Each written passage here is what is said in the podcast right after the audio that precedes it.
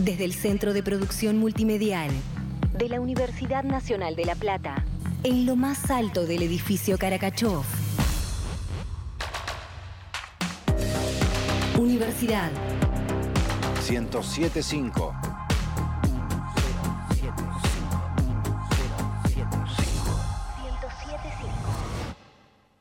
Estás escuchando Reunión Recurrente por Universidad.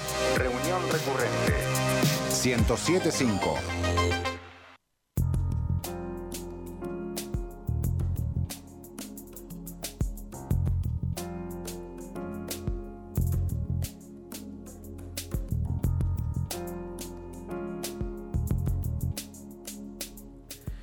¿Por qué será que cuando hablamos de drogas pensamos en la mayoría de los casos en las ilegales? ¿No lo son las otras también, las que se compran en las farmacias? Algunas con recetas, otras no. He aquí tal vez una respuesta, el enorme volumen de negocio de las farmacéuticas. ¿Y las ganancias del narco? Cuánta pregunta, ¿no? Si nos metemos alguna sustancia entre pecho y espalda, es para conseguir algún resultado beneficioso, en el mejor de los casos, aunque hay viajes y viajes, claro. La idea es que se genere algún proceso interno que produzca modificaciones en nuestros cuerpos y no solo ahí. Por alguna razón necesitamos desde siempre alterar nuestro estado de conciencia. Echando la mirada atrás, muy atrás, el opio se nos aparece como la droga más antigua que hemos usado los humanos.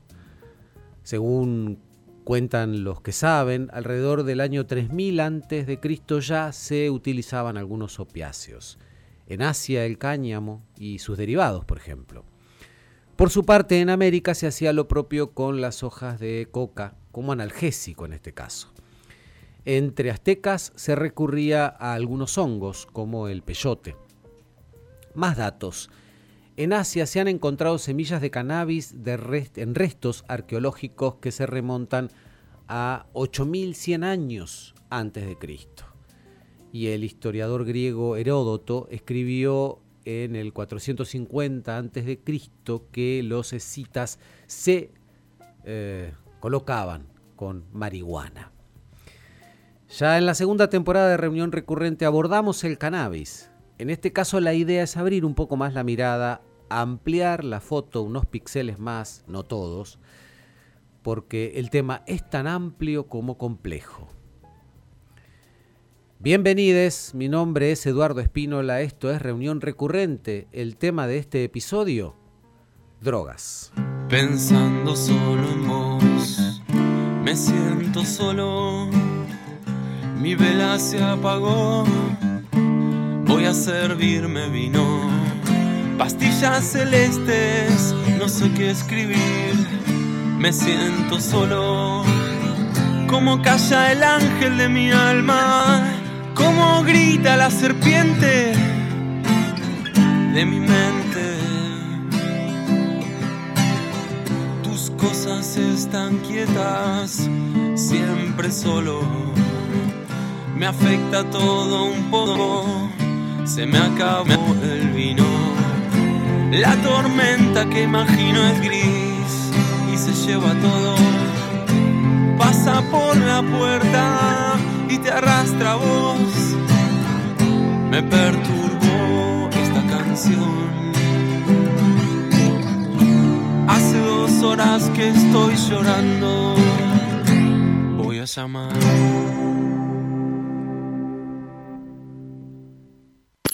Una sucesión de sonidos. Un eje temático. Reunión recurrente. Un punto de contacto.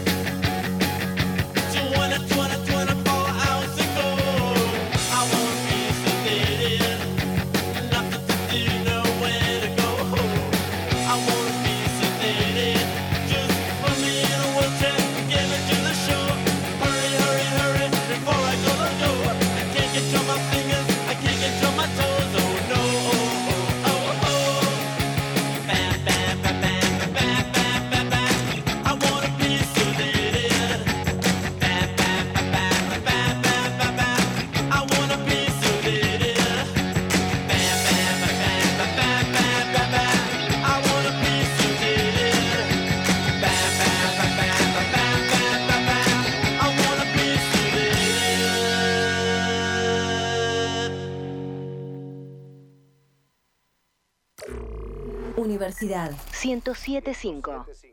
Resistiendo la señal. La universidad en la radio. Universidad 1075. Señal de realidad aumentada. Irregular Records. Compra, venta y canje de CDs, cassettes y vinilos. Calle 5, número 491, entre 41 y 42. Búscanos en redes como irregular.records. Música tangible en el siglo XXI. Universidad 1075. Señal de realidad aumentada. Reunión recurrente. El código de un encuentro para linkear historias, personajes, estrellas, recuerdos, canciones. Reunión recurrente. Mi nombre es Ariela Plata, soy el coordinador de la pastoral de adicciones de acá de la arquidiócesis y desde hace 34 años estoy en esta institución, es una fundación, se llama Volver a Crear y su perfil es la atención de chicos con adicciones. En este momento, chicos con adicciones que también atraviesan problemáticas judiciales. Siempre son mayores de edad, salvo excepciones. Los centros de derivación están ligados de alguna manera a centros, casas de acogida, iglesias pertenecientes a la fe católica o esa no es una condición para que ellos ingresen acá? Bueno, a esta altura ya tenemos una red propia con los mismos chicos que fueron egresando y es que uno trae al otro por lo general. Ciertamente, a veces recibimos chicos del juzgado, están detenidos y tienen la posibilidad de hacer un arresto domiciliario, pero no en la casa porque son adictos, entonces, a la vez que hacen un tratamiento, cumplen con la pena que están haciendo. Cedronar también podría derivarnos a alguien, ocasionalmente lo hacen. Y bueno, y luego todas las redes, el que quiera venir puede venir. ¿Cuentan con un equipo de trabajo? En este caso, ¿quiénes son sus integrantes? Qué tipo de actividades desarrollan. Los profesionales que tenemos son buen psiquiatra, médico, psicólogo, trabajadora social. Y después hay distintos talleres, por ejemplo, fines, terminan la escuela acá, hay mecánica, de huerta, de cocina, pero esto no es eh, lo esencial de nuestro perfil. Y los operadores, que por supuesto son los que están todo el tiempo al, a la par con los muchachos acompañándolos. El paradigma, el, el eje de lo nuestro es la pedagogía social y centrada en el trabajo.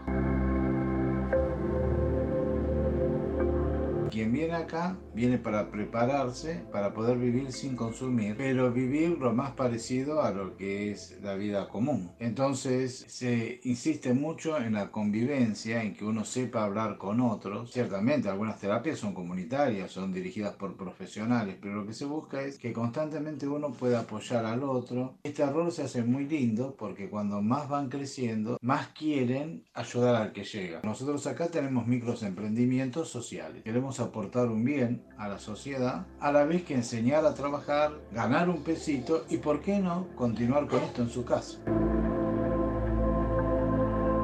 Tenemos desde venta de productos comunitarios, por ejemplo, se compra en el mercado central, se recarga un 20% y se vende. Tenemos otros emprendimientos, por ejemplo, molienda de carbón, venta de carbón, desarmadero de colectivos y todo lo que significa el reciclaje urbano. Por supuesto, la mayoría de los chicos están detenidos, no salen, pero compran acá cartón, lo pensa. Pronto lo vamos a prensar también y sale de acá también con un camioncito. El recorretaje que trae la gente de la recuperación urbana permite también pequeños diseños artísticos, digamos así, o manualidades, con fierros, cañas, mesitas, muñequitos, bueno, otros venden incienso, otros eh, producen cosas suyas como artículos en conserva, panes saborizados, churros, facturas, pisetas, choripán. Generalmente eh, la experiencia nos va diciendo el chico al salir tiene que buscar un lugar alternativo. Mm. Sí, revincularse con la familia. Eso sí, al menos perdonarla si hay muchas cosas y sí, revincularse y poder reconstruir su historia frente a la gente que, que, tiene. La idea es que pueda ir a otro lado, porque es muy difícil para alguien de un lugar caliente regresar a las mismas caras, a los mismos centros, a las mismas costumbres, a los mismos problemas y mantenerse, ¿no? Entonces, bueno, se trata en lo posible de orientarlos. Es más, de ellos mismos sale poder realizar su lado, su vida en otros lados. El chico se va de acá cuando su salud está abordada, sea la enfermedad que tenga física, ¿no? Cuando está empoderado en sí mismo y sabe hacer las cosas sin consumir. El chico se va cuando tiene un trabajo digno y estable y un lugar donde estar. No es una estadía por un tiempo determinado que si van a tener alta te vas. No, es muy progresivo, ¿no? Y cuando se van, se van con plata en el bolsillo de lo que trabajaron acá, se van a una casa donde van a ser acogidos o alquilar algo propio en algunos casos eh, y con un trabajo digno. La mayoría de los chicos que están acá es porque otro lo trajo. O se enteró de otro y piden ayuda y, entre los seis consumidores tiene un referente que los trae. Por eso y por otras cosas habrás visto que en la casa no hay un cartel que dice comunidad tanto, institución tanto. Primero porque es una casa y queremos que vivan como una casa y no que tengan un eslogan, un nombre, la casa de, la camiseta de, ¿no? que traten de vivirlo lo más común posible como se vive en la casa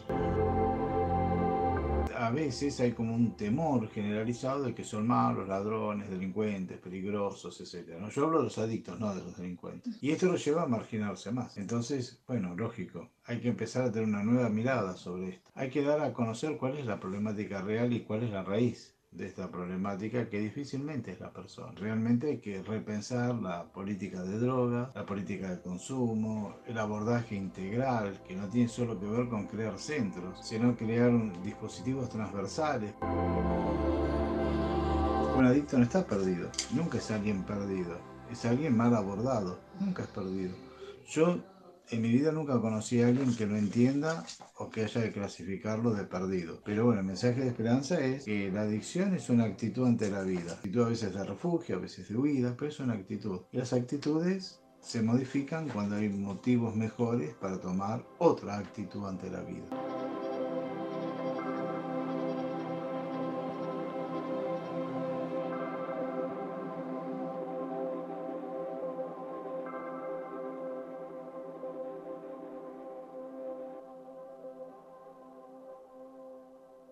Estás escuchando Reunión Recurrente por Universidad 1075.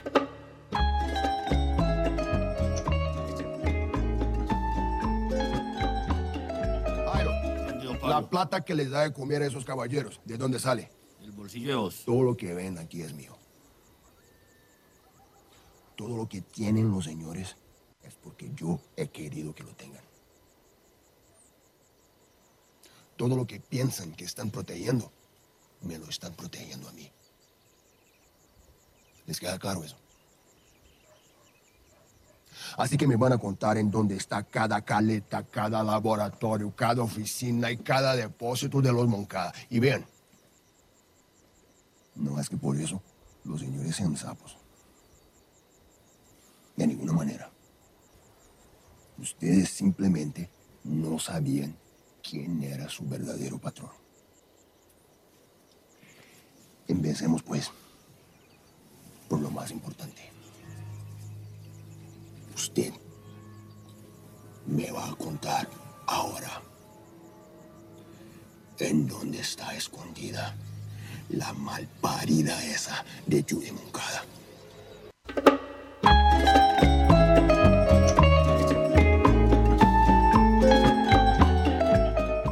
En el amplio espectro de las producciones audiovisuales, el mundo del tráfico de, las, de drogas viene generando contenidos a todo vapor. La serie Narcos, de la que escuchábamos un fragmentito de una escena de uno de los capítulos de, las temporadas que, tuvo, porque ya dejó de, de, no de emitirse, digamos, de estrenarse, todavía se puede ver. La serie, decíamos, se colocó entre lo más visto, si no lo más en la oferta de la N Roja en lo que tiene que ver con estas producciones vinculadas al mundo de las drogas. Las primeras temporadas están centradas en el siempre presente Pablo Escobar Gaviria y su cartel de Medellín, las siguientes en sus enemigos del cartel de Cali y finalmente la última etapa de Narcos en México. El astro, el ahora astro mundial a partir de The Last of Us, Pedro Pascal, formó parte de esta serie de narcos. Latinoamérica creó y exporta telenovelas desde hace décadas, y esto no es ninguna novedad, por mucho que hay hoy producciones melodramáticas turcas que están copando el mercado del género, no solo aquí, en muchas partes del mundo. En ese contexto, en 2006 se estrenó en Colombia, en la cadena Caracol Televisión, la que se considera la primera narconovela. Sin tetas no hay paraíso. Tuvo incluso versiones en, otra, en otros países como en España, incluso en España se hizo más, más extensa, más larga, porque la original es bastante corta.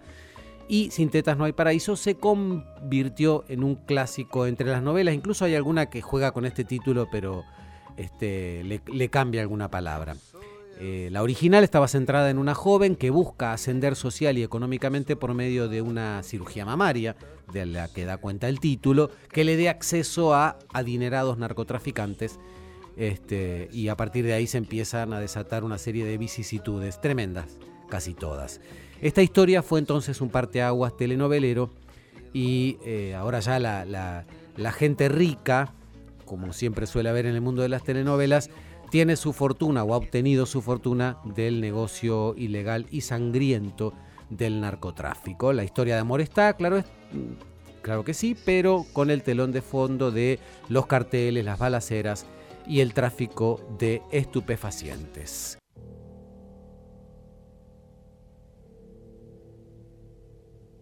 Estados Alterados es una película estadounidense de 1980 dirigida por Ken Russell y protagonizada por William Hart y Blair Brown.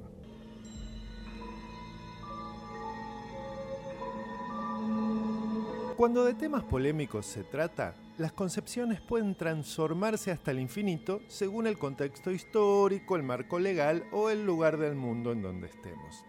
Y claro, si hablamos de drogas, los posicionamientos también pegan por ese lado.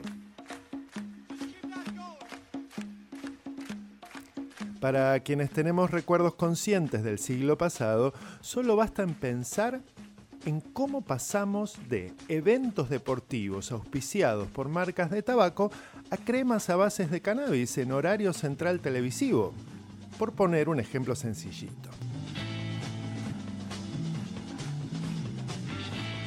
Si ampliamos la mirada, podríamos agregar el uso ritual de psicodélicos en culturas originarias, la ley seca, la libre circulación de la cocaína en el comienzo del siglo XX y siguen las firmas.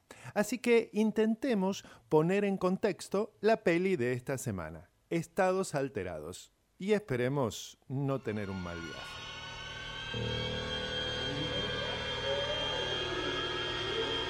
La historia de estados alterados está ubicada en el paso entre las décadas del 60 y del 70 del siglo XX, un momento en que ciertos sectores de la humanidad buscaron llevar sus cuerpos y sus mentes hacia una vida más libre, profunda y trascendente que la que el sistema les venía proponiendo. Simplifiquemos. Comenzaba la era de Acuario, para ponernos todos en sintonía.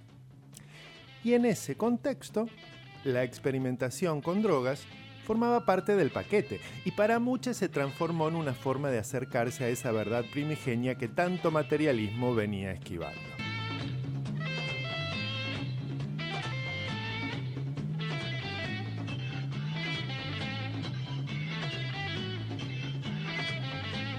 Todo muy copado hasta ese punto, pero la peli en cuestión es de 1980, es decir, cuando Papá Sistema se decide a poner las cosas nuevamente en su lugar y mostrar el lado oscuro de tanto libertinaje.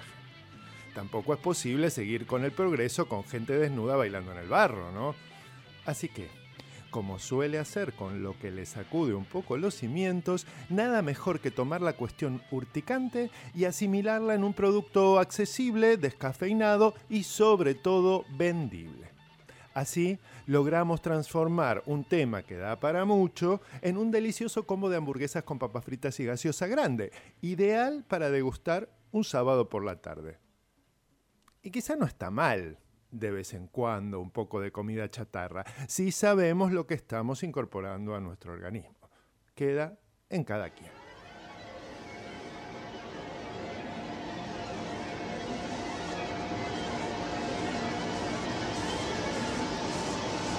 Así comenzamos con un grupo prominente de jóvenes científicos que buscan sacudir los parámetros de su disciplina y adentrarse en los mayores misterios de la humanidad, y terminamos en un happy end tiradísimo de los pelos, digno de ser compartido con la tía Gladys mientras degustamos unas masitas con crema y nos tomamos un tecito.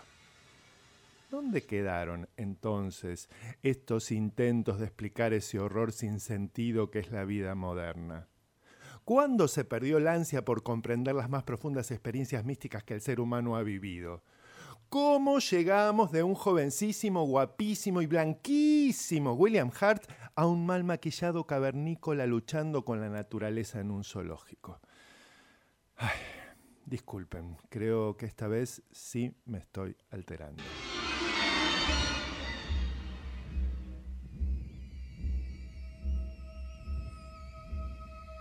Bueno, dicen por ahí que cada droga resuena con una circunstancia determinada y que el punto es encontrar el momento indicado para cada una. No sé, eso dicen. Y si sigo esa teoría, digamos que Estados Alterados podría definirse como una película recreativa. Nada más que eso. Y cada uno sabrá cuándo es un buen momento para consumirla. Por mi parte, debo confesarles que lo que realmente me alucinó fue descubrir casi al pasar a Drew Barrymore antes de ET. Qué loco.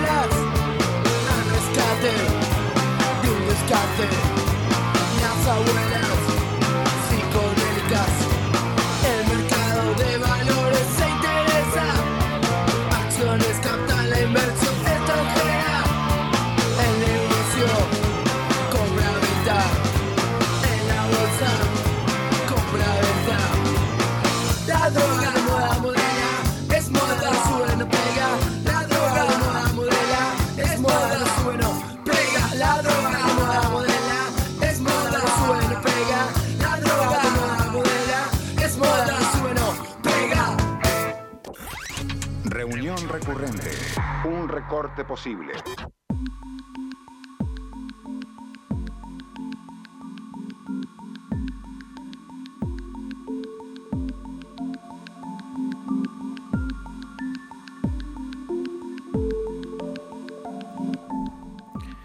32 minutos pasan de las 22. Estamos aquí en Universidad 1075. Esto es reunión recurrente. Hoy el tema de este episodio es drogas y uno de los temas vinculados a las drogas tiene que ver con el consumo problemático, las adicciones.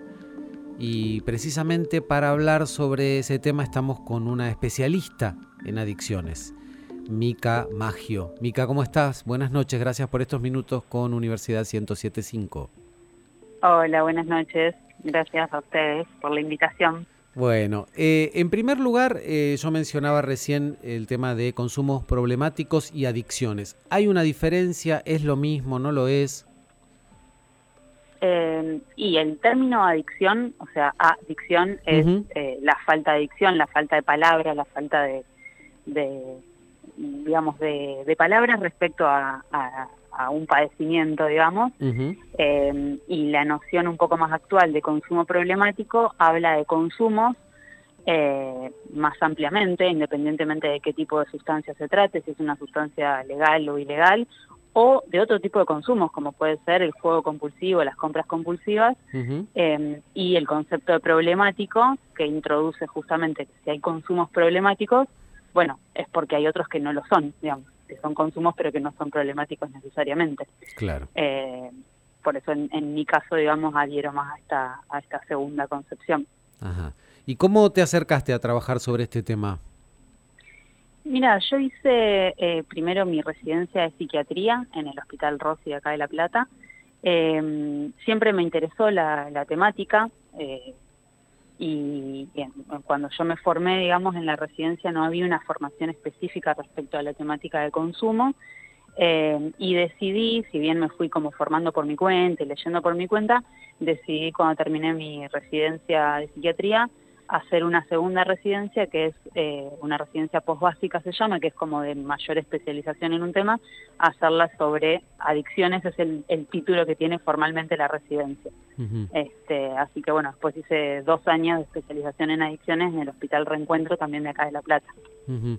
Y supongo que no habrá sido un camino fácil, digo, elegiste una carrera que no lo es, como puede ser la, la psiquiatría, eh, pero doblaste la, apuesta, ¿no? Este, con, con, un tema complejo que supongo que requiere también emocionalmente de, de, todo un, digamos, este, un, un, trabajo, ¿no? Como para, para poder abordarlo. Sí, a ver, para mí eh, eh, en eso, digamos, no, no me resulta tan tan complejo si lo comparamos con, con otras problemáticas también de salud mental. Digo, la persona que tiene un consumo problemático es una persona que está sufriendo, ¿sí? Por algún motivo, eh, y que la forma que encontró de, tratar ese malestar eh, es a través del consumo. Eh, y en ese punto es un sufrimiento muy parecido al que hay en otras cuestiones de salud mental, pero que tal vez la respuesta que encuentran en lugar de consumir es deprimirse, o, tener síntomas ansiosos, digamos, que obviamente no es que uno elige eh, cómo, cómo responde ante la angustia, pero bueno, va, habiendo distintas formas de respuesta y una de ellas puede ser tratar de tapar ese dolor o ese malestar con el consumo, entonces sí es eh, obviamente una, una, tarea compleja, digamos, el, tratar a estas personas, pero no es una complejidad tan distinta de las que sufren por otros motivos, digamos. Simplemente es una modalidad de respuesta diferente. Pensaba en, eh, en, este tiempo que estamos viviendo, donde eh, oficialmente hemos terminado la etapa más, más tremenda de, la pandemia y quería preguntarte si notaste alguna diferencia, este, si, si, si hay un punto de inflexión en la pandemia en cuanto a, este, a las adicciones, digo, en ese, en ese tiempo en el que este, tuvimos que estar mucho tiempo encerrados, digamos, eh, con, con, un cambio de hábito muy, muy profundo. ¿Hubo algún cambio en, en general en, en, el tema de las adicciones? Por ahí no específicamente en las adicciones, pero sí hubo un aumento muy grande de las consultas de salud mental. Ajá. Dentro de eso también eh, de las problemáticas de consumo, pero eh, al menos en, mi práctica no es que hubo un aumento específico de las problemáticas de consumo. Igual eh, en eso te puedo hablar de mi práctica, la verdad es que no conozco si hay alguna estadística específicamente sobre, sobre el consumo en contexto de pandemia, pero sí que, que aumentó como aumentaron también otros padecimientos mentales. Claro, claro. Hablabas, bueno, eh, venís hablando en este contexto del, del tema de la salud mental y este pensaba en, en, las, en, la, en, la, cuestión legal a partir de ciertos casos que fueron resonantes en el país este, por, por personas famosas y demás. Ah, hubo, hubo como un hablar en ciertos medios de comunicación y en redes incluso sobre este, la necesidad de algunos cambios en relación a la, a la, a la ley de salud mental. ¿Qué, qué opinas sobre eso? Mira, yo lo que lo que he escuchado, digamos, es mucha tergiversación y después directamente una clara desinformación con una intencionalidad, digamos, porque se habló durante mucho tiempo y se sigue hablando de que la ley de salud mental no, no permite las internaciones involuntarias, lo cual es completamente falso. Eh, la ley de salud mental permite e indica dos tipos de internaciones. Hay internaciones de modalidad voluntaria e internaciones de modalidad involuntaria. Lo que plantea la ley y, especifica que, las internaciones involuntarias deben existir, pero lo plantea eh, a la internación en general como última medida. Esto quiere decir que uno primero intenta con las alternativas terapéuticas menos restrictivas de las libertades individuales de las personas, es decir, empezar con una instancia de un tratamiento ambulatorio, que puede ser por consultorios externos, que puede ser en un hospital de día, y recién cuando se agotan, digamos, esas instancias, se puede pensar en una internación. Y también se puede pensar de entrada en una internación y además que esa internación sea involuntaria cuando hay una situación de riesgo cierto inminente para la persona o para terceros. Eh, en esos casos está indicada la internación, entonces no es que la internación eh, no, no esté permitida, al contrario, es una indicación cuando esa situación existe. Claro. Es decir, que hay una intencionalidad en desinformar acerca de algo de, tanta sensibilidad social, ¿no? Exacto, es que claramente hay una voluntad política de ir en contra de la, ley de salud mental y para eso, eh, digamos, están eh, desinformando, digamos, porque está, está claramente explicado en la ley de salud mental, no es que uno tiene que, que rebuscárselas mucho para, para entenderla. Claro. Bien, está muy buena la, aclaración entonces, porque, porque realmente uno termina desinformándose eh, en medios que debieran tender precisamente a lo, a lo contrario. Pensaba también en relación a tu trabajo si este, implica, además de trabajar con la persona involucrada en, en, situación de adicción, con el entorno, digamos, este, ¿es necesario eh, trabajar también con ese círculo más cercano?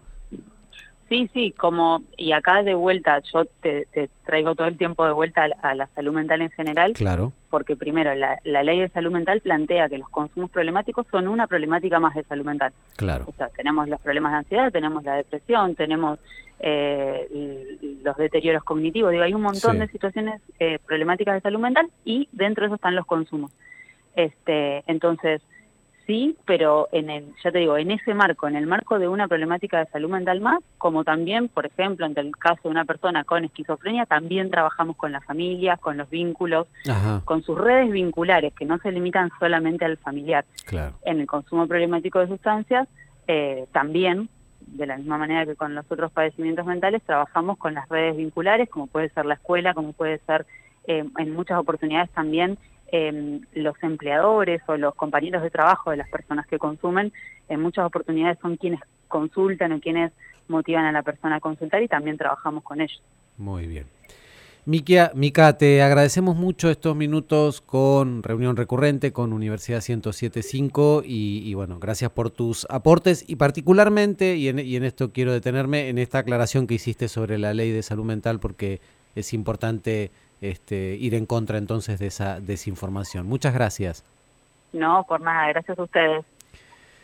Pasaba Mica Magio por este episodio de Reunión Recurrente, especialista, ella es psiquiatra, como lo comentaba, especialista en adicciones. Nos quedamos entonces con esta idea de que muchas veces desde los medios de comunicación que tenemos tanta responsabilidad social, a veces no, no estamos a la altura ¿no? y desinformamos. Vamos con más música de la que ha elegido Silvana Aro para este y para todos los episodios de Reunión Recurrente, en este caso con un tema que tiene que ver con la, el tópico de este episodio, Talking Heads Drugs.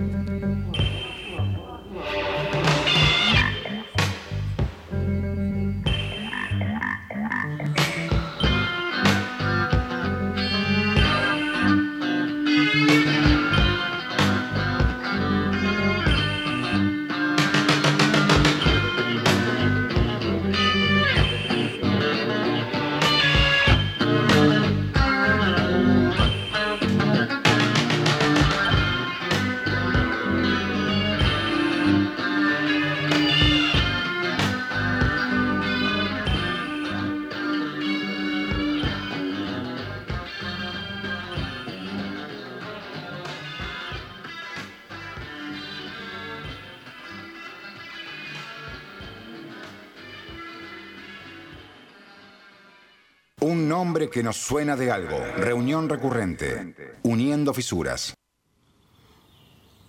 When I close the door, I start to paint. That's my universe. Hola, reunión recurrente, acá Ladrona, con una nueva recomendación eh, y que está muy ligada al tema de la semana, que son las drogas. Se trata del documental noruego La pintora y el ladrón. Two paintings were stolen from a gallery in Norway today. The paintings were stolen in broad daylight. Desde ya hago un disclaimer, muy probablemente esté pronunciando mal todos los nombres de las personas del documental, pero bueno, eh, lo que importa es lo que pasa en él. Eh, se trata del robo de dos cuadros de la pintora Bárbara Kisilkova, eh, estaban expuestos en una galería de arte y la policía noruega logra identificar rápidamente a los dos ladrones.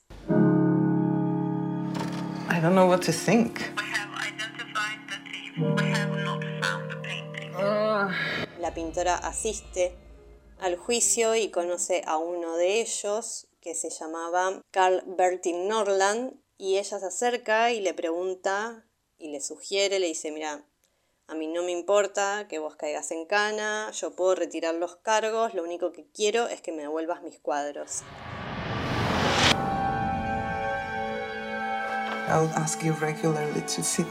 Y el tipo le dice que no tiene ni idea qué hizo con esos cuadros, porque estaba muy, muy, muy drogado. A partir de ahí, ella lo que le propone es como una retribución por la desaparición de estos cuadros, que él sea su modelo durante un tiempo. Así que básicamente todo el documental es la relación de amistad que ellos van llevando a lo largo de que ella va pintándolo y también todas las emociones que surgen a través de ese intercambio, todas las conversaciones, el flash que se come este ladrón viéndose retratado por una pintora que además es hiperrealista, que trabaja en grandes formatos, sus cuadros son alucinantes. It feels like that is his way Y bueno, y también están muy atravesados por sus problemas de, consumos problemáticos de drogas y bueno, sus intentos de rehabilitarse y de también cómo todo eso va afectando esta amistad y cómo se ve también reflejado en su cuerpo, retratado por esta pintora. Es un documental muy emocionante y que por momentos accede a unos niveles de intimidad tan profundos que en su momento a mí me hizo sospechar que podía estar ficcionalizado, pero según todas las sinopsis y notas que leí, eh, es verdaderamente un documental y que mm, ese acceso a la intimidad está relacionado a que fue un trabajo de muchos años entre el documentalista, que es Benjamin Re, y, y estos dos personajes, esta pintora y este ladrón. I might never find out where the paintings are. Así que súper recomiendo que vean este documental. Es difícil de conseguir. Yo lo vi en una temporada que estuvo eh, accesible en la plataforma Movie. Pero bueno, como buena ladrona que soy, también les recomiendo que se animen a piratear, que se hagan amigos del torrent y, y que buceen en las amistosas aguas de internet, que seguro que en algún lugar lo van a poder ver. This is destructive.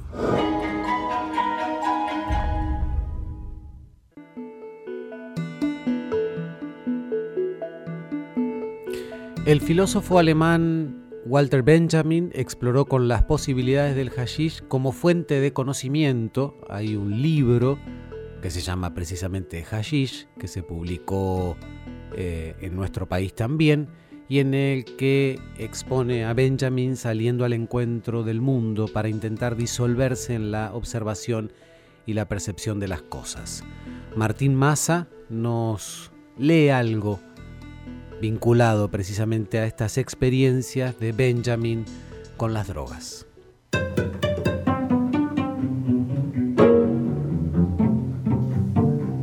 Walter Benjamin. Rasgos capitales de la primera impresión de Hashish. Se ciernen espíritus, a modo de viñetas, tras mi hombro derecho, fresco en ese hombro. A este propósito, tengo el sentimiento de que en la habitación, además de mí, hay otros cuatro. Evitar la necesidad de contarse entre ellos. Bienestar ilimitado. Fracaso de los complejos de angustia neurótico obsesivos. Se abre el carácter amable. Todos los presentes se irizan hacia lo cómico, a la par que las auras se interpenetran. Se saca lo cómico no solo de los rostros, sino también de lo que sucede. Se busca motivo para la carcajada. Quizás solo por esto se exponga tanto de lo que se ve como arreglado, como tentativa, para poder reírse de ello. Evidencias poéticas en lo fonético. Planto en un lugar la afirmación de que al responder a una pregunta he usado la expresión largo tiempo, solo por medio, digámoslo así, de la percepción de un largo tiempo en el sonido de ambos términos. Siento esto como evidencia poética. Le sorprende a uno hablar en frases tan largas, lo cual va unido también a la expansión horizontal y claro está a las carcajadas. El fenómeno de los pasajes es también la larga extensión horizontal, quizá combinada con una alineación en una perspectiva exigua, lejana, huidiza. En semejante exigüidad residiría lo que vincula la representación de los pasajes con la risa. Los tubos de la estufa se convierten en gatos. A la palabra jengibre aparece de pronto en lugar del escritorio un puesto de frutas en el que enseguida reconozco yo el escritorio. Me acordé de las mil y una noches, desganado y torpe para seguir los pensamientos de otros.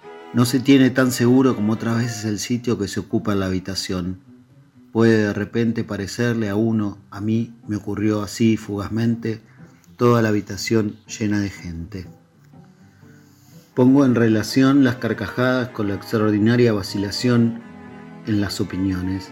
Dicho más exactamente, depende, entre otras cosas, de un gran despego. Además, esa inseguridad que es posible que llegue hasta la afectación es, en cierto modo, una protección hacia afuera de la sensación interna de cosquilleo. Se anda por los mismos caminos del pensamiento que antes, solo que parecen sembrados de rosas. Una canción que suena en una peli y que tarareamos, pero no podemos recordar. Reunión recurrente. Cinco minutos nos separan de las 11, nos separan del cierre de este episodio de reunión recurrente dedicado a las drogas, como suele ocurrirnos, algunos caminos posibles de los tantos que tiene un tópico tan amplio como el de las drogas. Gracias a los colaboradores de reunión recurrente que se sumaron una vez más, a Cococho Abatangelo con su reseña sobre estados alterados, a Mica Magio en especial por la entrevista que nos concedió hoy, a Juli Cele, que habló sobre la pintora y el ladrón y que además con su editorial eh, está cumpliendo cuatro años, así es que vaya nuestro feliz cumpleaños para eh, Plateada, para la editorial de Juli Cele. Gracias también a Martín Massa, que recién nos hablaba acerca de este texto, nos leía este texto sobre Walter Benjamin y su experiencia con las drogas gracias a Mavi Lezica que estuvo en la producción, eh, también al padre Ariel Solé, precisamente Mavi estuvo charlando con él, la escuchábamos en esta charla que tuvo sobre el trabajo que realiza el, padre Ariel Solé, a quien también le agradecemos el habernos dedicado esos minutos, a Maxi Ariata que estuvo en la operación técnica aquí en Universidad 1075 y al resto de las y los colaboradores de Reunión Recurrente. Recuerden, en Spotify pueden escuchar este y los episodios anteriores, nos encuentran como Reunión Recurrente. En Instagram somos reunión-recurrente y nosotros nos vamos a estar encontrando el próximo lunes a las 22 y nos vamos también con la música que también digo porque es parte de la música que eligió Silvana Aro. Escuchamos a Francisco Bochatón con Pastillas Celestes, a Ramones con I Wanna Be Say eh, y otros temas que también ya hemos anunciado. Y vamos a cerrar con Velvet Underground, a Nico con I Am Waiting for the Man. Mi nombre es Eduardo Espínola, esto es Reunión Recurrente y nos encontramos la próxima.